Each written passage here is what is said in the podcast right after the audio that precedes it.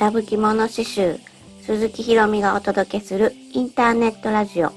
ミシン刺繍で紡ぐ新世界。この番組はミシン刺繍や手芸のことくすっと笑える人生経験などをざっくばらんに話しつつ私や皆さんにとっての新世界を一緒に紡いでいくチャンネルです。今は朝の6時ぐらいです。5時半ぐらいからすっごいセミが鳴き出して今はもうすごいミンミンミンってめっちゃ聞こえてきますね。そろそろもう夏真っ盛りみたいな感じにねなってきましたね。で8歳の娘がいるんですけど小学校はお休みで5歳のね息子がいるんですけど今ちょっと保育園でコロナがね ちょっと流行っててで息子は濃厚接触者とかになって今ねお休み中です。これでね3回目なんですよ濃厚接触者になったの。で保育園ってあの濃厚接触者になると、えー、9日間かな？休まないといけないんですよ。その濃厚そのコロナになった人と一緒にいた日からいた初めの日に合わせてかなそこから9日間行けない保育園に行けないみたいな感じでああいうアプリがあってえね保育園で今日はこんなことしましたとか送られてくるんですけど昨日送られてきてクラスのね多分14人ぐらい園児いるんですけど昨日は2人2人しか映ってなかったからあ今は2人だけなんやって思って見てました。ね。コロナの濃厚接触者が明けてこの前もねさあやっと保育園だって思って行ったらまたしばらく経ったらまた濃厚接触者になりましたとか言って。だからねちょっとしばらく、まあ、家でね見た方がいいかなって思ってます。コロナ流行ってるしね。家にね兄弟一緒にいるともう喧嘩ばっかりなんですよ。もうすごいなんかもうしょうもないことで喧嘩して、ね、なんかもうなんか取り合ったりとかで弟の方がねお姉ちゃんに力で今やったら負けるから「ママママ」とか言ってなんか言いに来て全然ねもう仕事できへんしプールでベランダが広いから「プール入りや」って言ってお姉ちゃんと弟でねプール入らして。そしたらもう水着着てからやりやって言ってんのに服のまま入って弟の方ね5歳児の方服のまま入ってで部屋に入ってきたりとかねびしょびしょのボタボタで水いっぱい落として毎日そんなんで結構ね ストレス溜まってます。時々あの私ほら今 YouTube でねミシン刺繍のノウハウみたいなをラブ着物刺繍 YouTube チャンネルっていうのがあってミシン刺繍のね刺繍ソフトの使い方とかを YouTube で発信してるんですね。で時々あの刺繍ミシン刺繍レッスンやってないですか？とかって聞かれるんですけど私は今はこうミシン刺繍のレッスンとかやってなくてでもしオンラインで習いたかったら刺繍プロやけど A 刺繍工房の朝倉幸子さんとアトリエシューの由美さんが刺繍プロのオンラインレッスンっていうのをやってるからね、それに行ってみたらどうですかってレッスンやってますかって聞かれたらそういうふうに答えるようにしてます。で、いい刺繍、私が習ったのは、いい刺繍工房の黒柳先生から刺繍データの作り方を教えてもらったんです。で、いい刺繍工房の黒柳先生から習いたいっていう人もメールとか来て、名古屋に行きたいですって、すごいこう、熱い熱くね語られたメールが来たりするんですよ。でで結構さみんなこう名古屋じゃなくて関西とか関東とかね中国地方とかみんなバラバラなんですよ。あそうかそうかせやんなって習いに行きたいよなって。で私がそういう時にすごいあの思うのがまず基礎をオンラインレッスンとかでね例えばえ刺繍工房の朝倉幸子さんとかアトリエ刺繍の由美さんとかに基礎をね習ってたらいいんちゃうかなって思うんですよ刺繍プロのね。ほら遠くから例えば時間かけて交通費かけて黒柳先生のとこ習いに行ったとするじゃないですか。まあ一日コース一日ね丸々みっちり教えてもらおうって思って行ったと。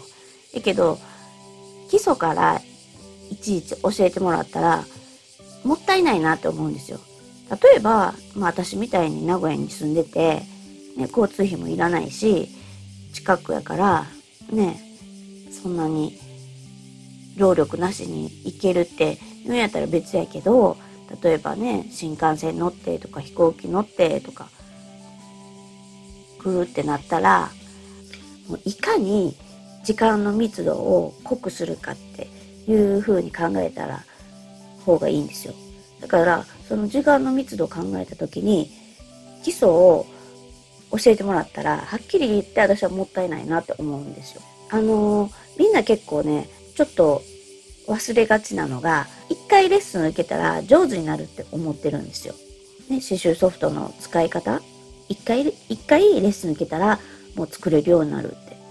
て。それはねちょっとね大きな間違いなんですよ。人に教えるって段階があるじゃないですか。ねなんか今ハイハイしだした赤ちゃんに走る方法を教えたってちょっと頭に入ってこうへんしえ何の話ですか？みたいな感じになっちゃうから教える方もね教えれないじゃないですか。だから1時間やったら1時間の密度をギュッて濃くするには自分で刺繍プロのソフトを触っとく必要があるんですよ。自分が一回やってみてつまずいてそこがわからないだから教えてくださいっていうのはすごい頭に入ってきますよ教えてもらってもやけど何もせずに行ってね、刺繍プロはこういう風にできるよこんなこともできるあんなこともできるよって言われたらあうんうんうんうんうんってその場では、ね、聞いて分かってんやけど家帰ったらあれみたいなやっぱり分かれへんとかなってくるんですよ。だからオンラインレッスンってさオンラインやから移動もせんでいいし、ねもうね、絶対そういう風なね、基礎的なことを、そのオンラインレッスンで教えてもらう。もうこれはね、すごい大事だと思います。そして、ある程度できるようになってから、ね、もし黒柳先生のところに習ってみたいと思ってる人は、自分がある程度そういう基礎ができて、ね、それで作りたいものを作ってみてつまずいたとそういうところをピンポイントで教えてもらう風が絶対に上達は早いです。うん、だからなんか一回行っただけで上手くなるとかね。思いがちなんですけど刺繍ソフトね習う時。全然さうまくなれへんから。次違うもん作るってなったらさあれどうやってやるんやろうって絶対なるから。でそのマンツーマンレッスンの時の時間を濃くしたかったらやっぱりあれですよいかに自分がその前に刺繍プロのソフト触って勉強しとくかっていうのが教えてもらう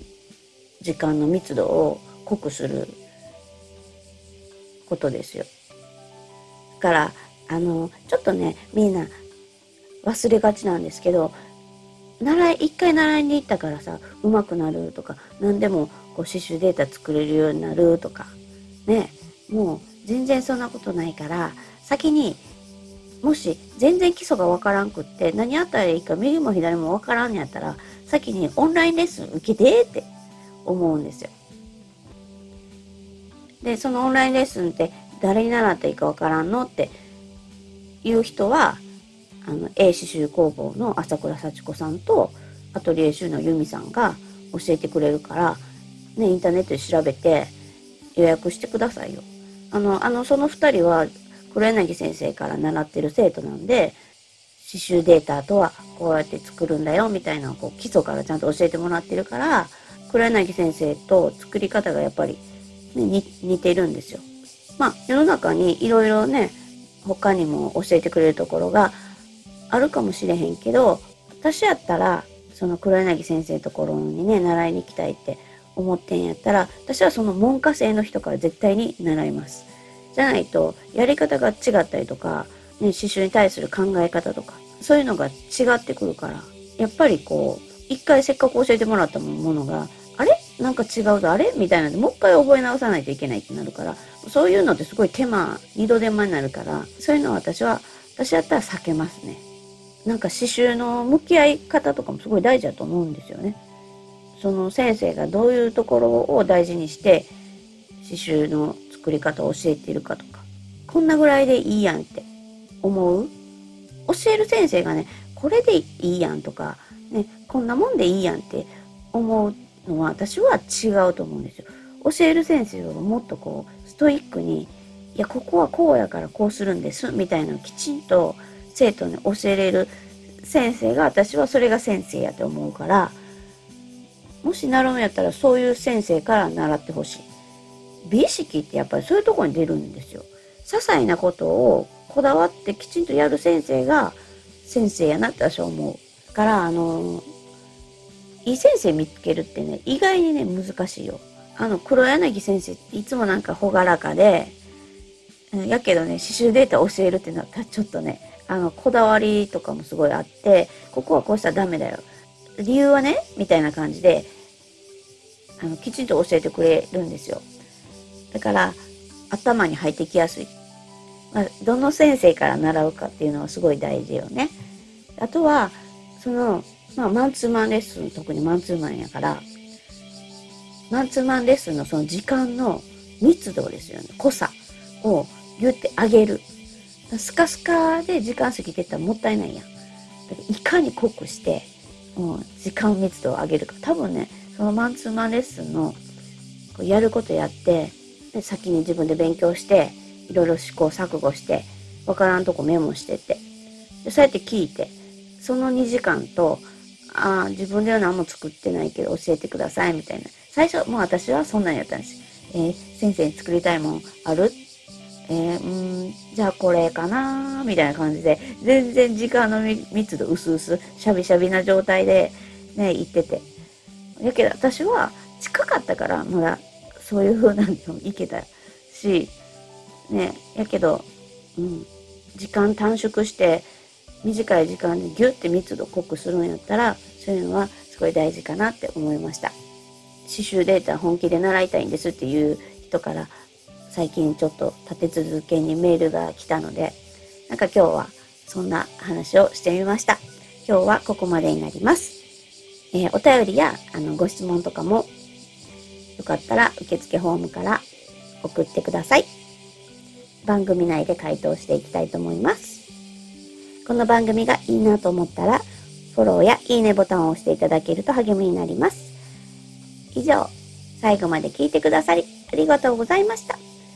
またね